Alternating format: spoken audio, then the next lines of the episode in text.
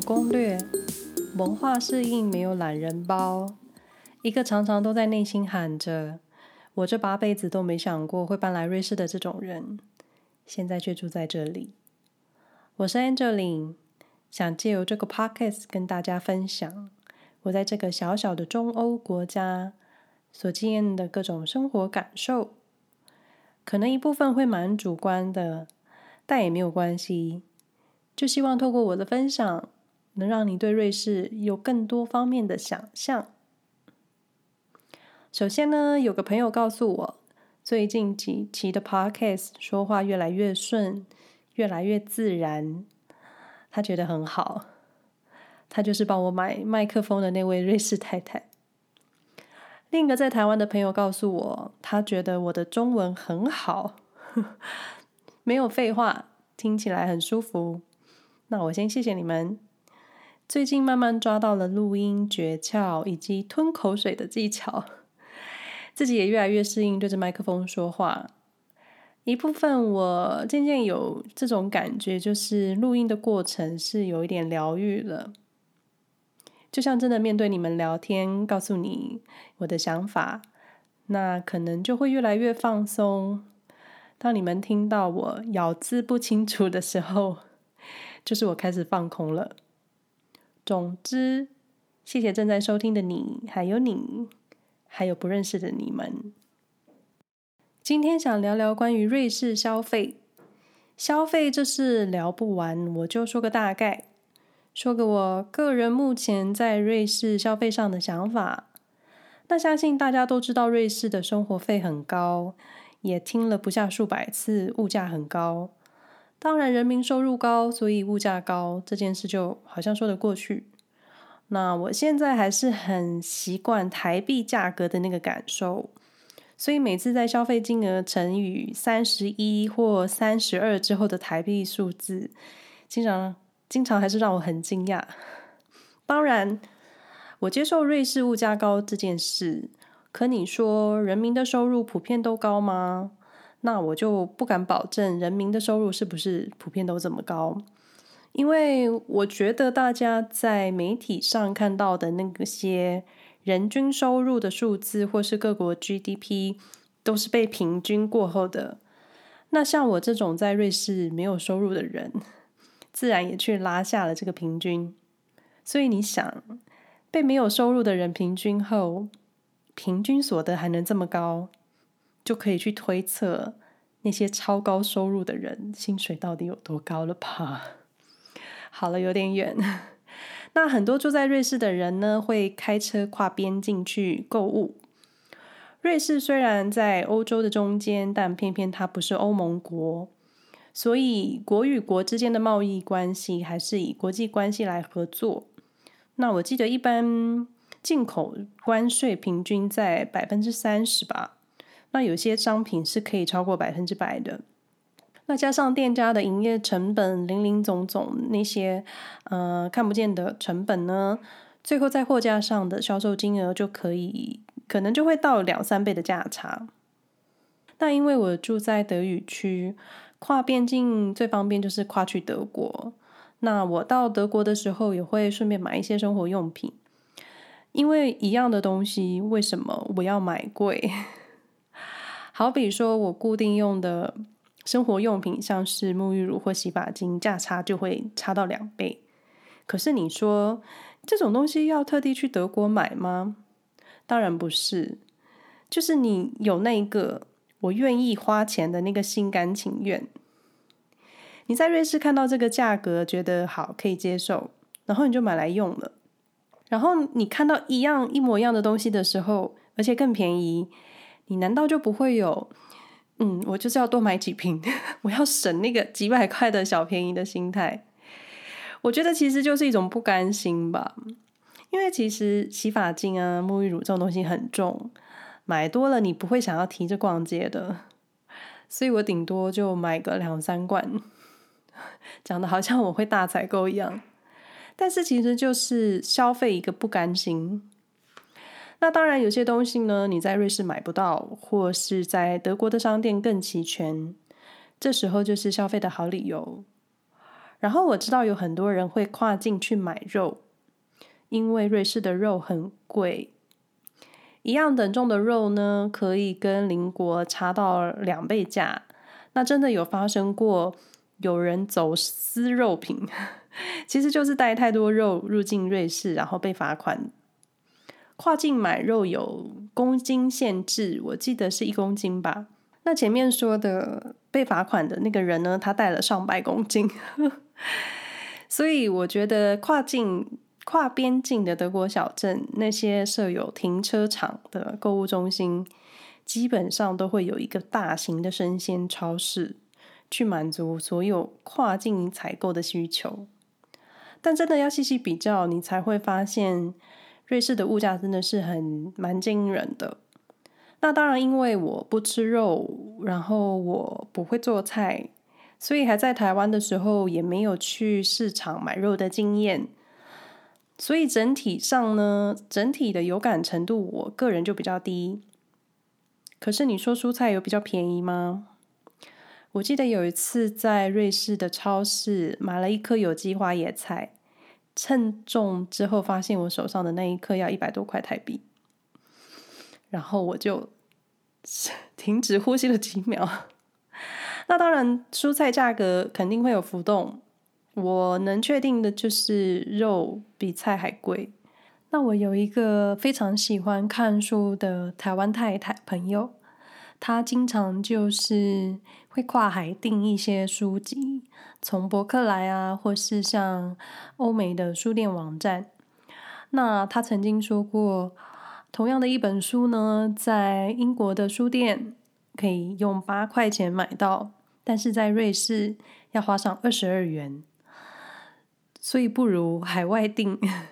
有时候真的运费加一加，可能都比在瑞士的书店买还要便宜。那在瑞士的时候呢，我个人就觉得各种酒类算是很便宜了。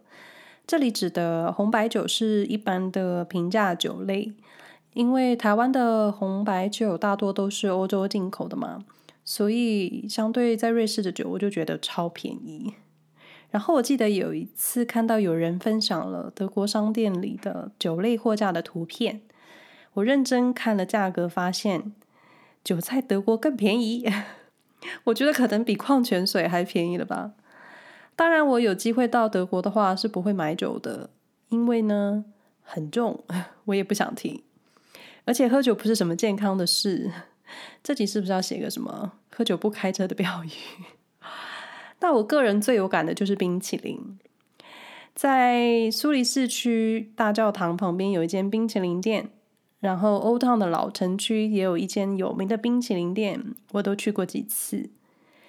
我记得这两家的单球冰淇淋价格都在瑞郎四元起跳，相当台币一百二、一百三是单球的价格。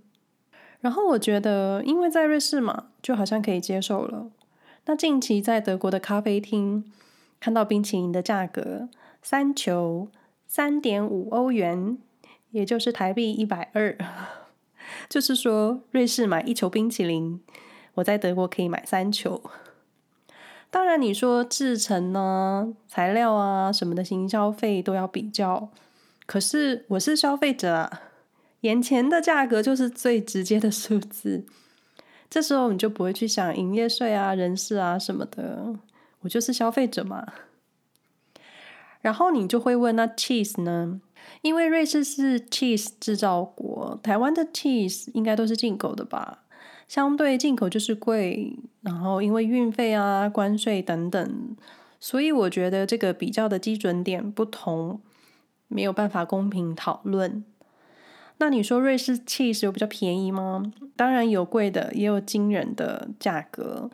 那些有历史、有背景或是特殊制成的 cheese，价格肯定不是会这么漂亮。当然我是吃不惯，毕竟从小生长在亚洲，我自然没有自然没有长成乳制品的基因，所以我到现在还是只能接受那些那种。加工过后的一片薄薄的，嗯，一片一片可以撕下来的那种 cheese。说到底，我应该是住错国家了。然后说到消费，说到钱，我觉得瑞士很重视使用者付费这件事。你说使用者付费，我当然可以接受，但是多少也是我愿意接受的地方吧。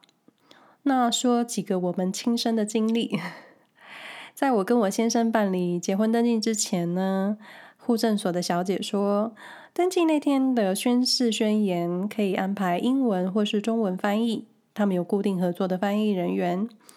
那因为我不懂德文嘛，想说有翻译的话，能让我知道到底我答应了什么结婚誓言，总不能莫名其妙就签字。同时，因为可以录影，到时候这段影片也可以放给我的家人看，他们也能听得懂。好，我们要一个翻译，一个翻译的价格，我记得是二十分钟，两万台币还是两万五吧？那我们想说，那一生就这么一次，嗯，应该也就一次，没有问题。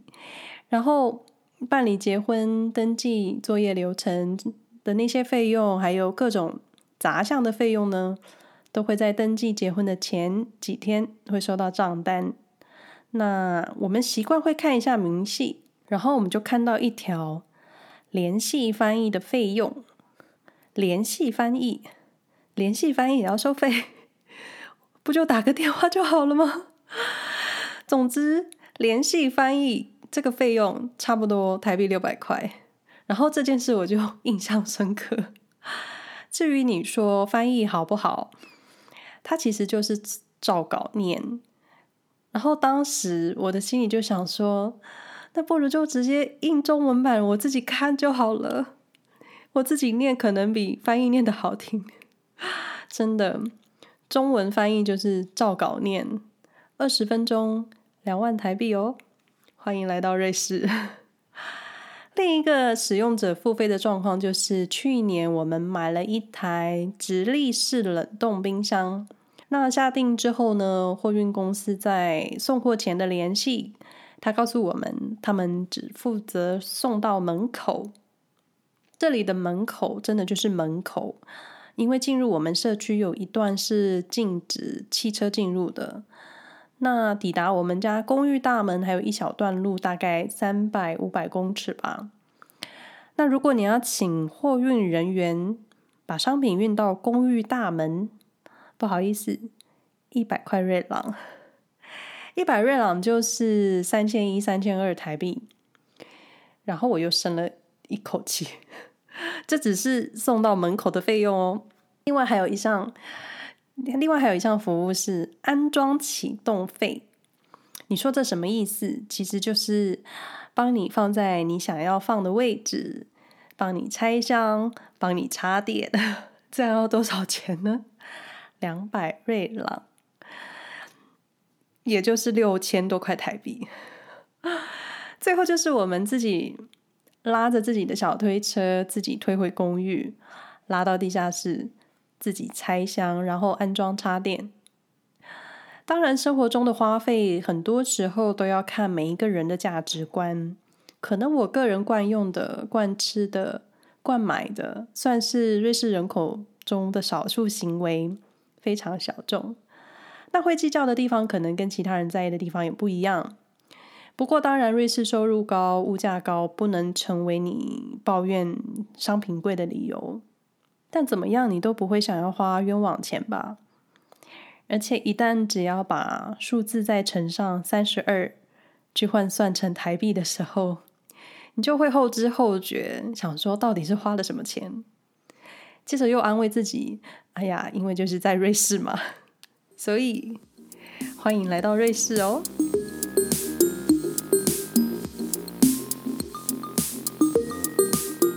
上内容不代表其他住在瑞士的人的立场，我也没办法代表任何人，我就代表我自己。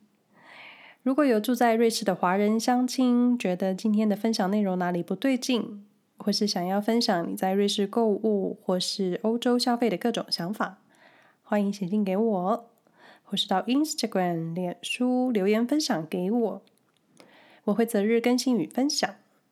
瑞士生活没有攻略这个 podcast 节目呢，目前可以在 SoundOn、Apple Podcast、Google Podcast 以及 Spotify 找到，欢迎订阅与追踪。使用 Apple Podcast 的收听的朋友呢，因为目前 Apple Podcast 是 Podcast 的收听指标，那如果你们可以留下你们的评价与信息，告诉我你的收听体验，对我来说是一个很大的帮助。但还是希望你们选一个自己惯用、常用的平台，怎么方便怎么来。另外，也可以在 Facebook 上搜寻安乔林。安全的安，荞麦面的蕎，不是冰淇淋的淋，可以找到我的脸书专业。Google 搜寻瑞士生活没有攻略，能找到我所写的日常文章。搜寻安乔林，基本都能找到我在网络上留下来的各种足迹。如果不想错过节目的话呢，订阅之后记得开启提醒。喜欢这个节目的话，也请你分享给你们的朋友哦。那。我们下回再说喽，拜拜。